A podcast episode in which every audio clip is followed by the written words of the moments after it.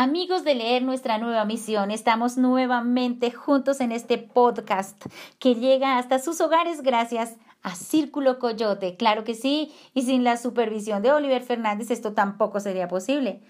Hoy regresamos al autor ruso que ya conocemos, León Tolstoy. Recordamos que tiene obras realistas tan importantes como La Guerra y la Paz, como Ana Karenina. Ah, bueno, y León Tolstoy no era un señor pobre, sus papás eran unos condes rusos. También escribió cuentos como este que traemos para hoy.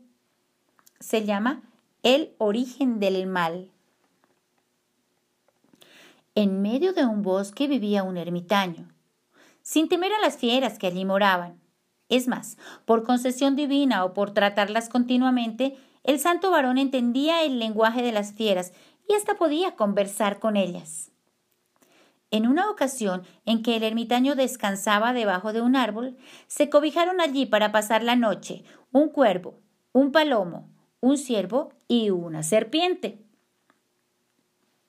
A falta de otra cosa para hacer y con el fin de pasar el rato, empezaron a discutir sobre el origen del mal.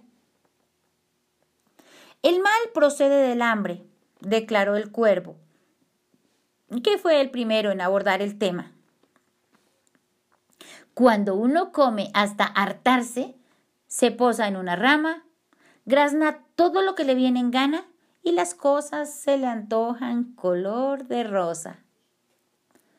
Pero amigos, si durante días no se prueba bocado, cambia la situación. Y ya no parece tan divertida ni tan hermosa la naturaleza. Qué desasosiego qué intranquilidad siente uno. Es imposible tener un momento de descanso. Y si vislumbro un buen pedazo de carne, me abalanzo sobre él ciegamente. Ni palos, ni piedras, ni lobos enfurecidos serían capaces de hacerme soltar la presa.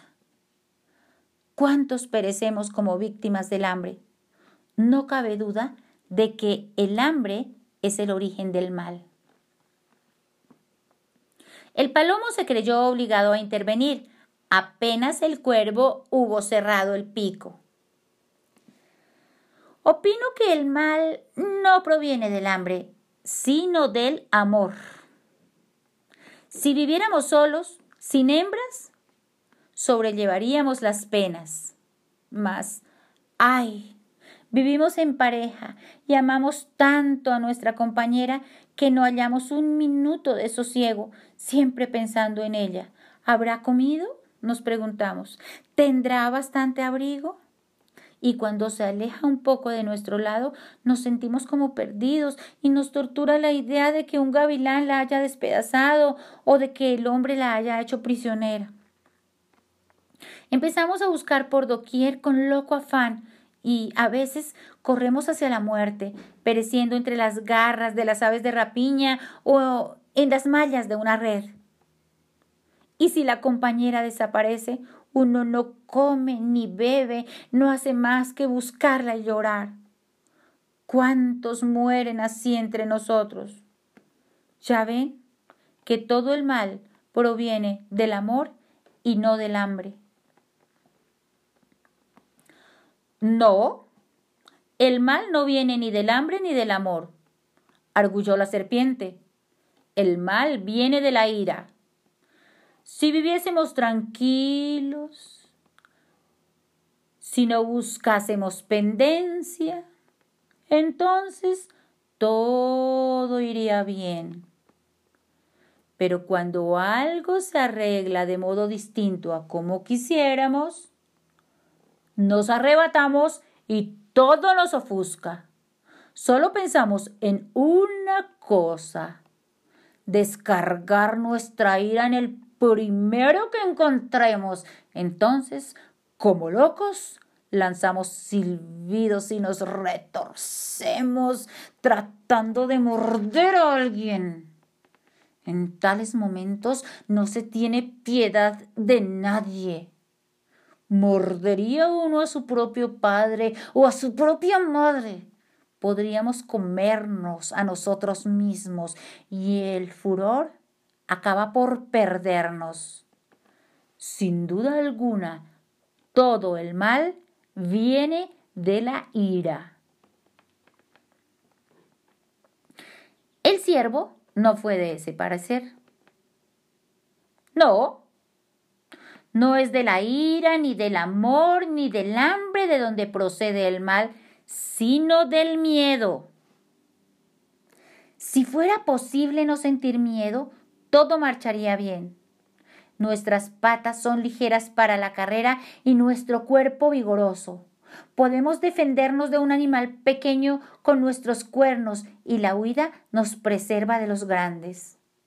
Pero es imposible no sentir miedo. Apenas cruje una rama en el bosque o se mueve una hoja, temblamos de terror, el corazón palpita como si fuera a salirse del pecho y echamos a correr. Otras veces una liebre que pasa, un pájaro que agita las alas o una ramita que cae nos hace creer que nos persigue una fiera y salimos disparados, tal vez hacia el lugar del peligro. A veces, para, para esquivar a un perro, vamos a dar con el cazador. Otras, enloquecidos de pánico, corremos sin rumbo y caemos por un precipicio donde nos espera la muerte. Dormimos preparados para echar a correr. Siempre estamos alerta, siempre llenos de terror.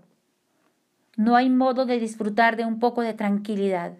De ahí deduzco que el origen del mal está en el miedo. Finalmente intervino el ermitaño y dijo lo siguiente. No es el hambre, el amor, la ira ni el miedo la fuente de nuestros males, sino nuestra propia naturaleza. Ella es la que engendra el hambre, el amor, la ira y el miedo. Y hasta aquí llega el cuento de León Tolstoy.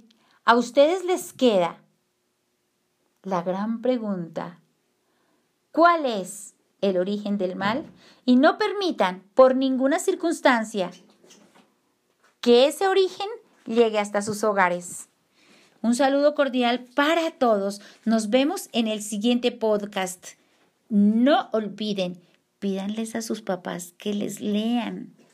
Y de cumpleaños pidan libros. Para la Navidad, alisten el pedido. Libros. La lectura transforma nuestra vida, nos llena de cultura y nos hace líderes, porque leer es nuestra nueva misión.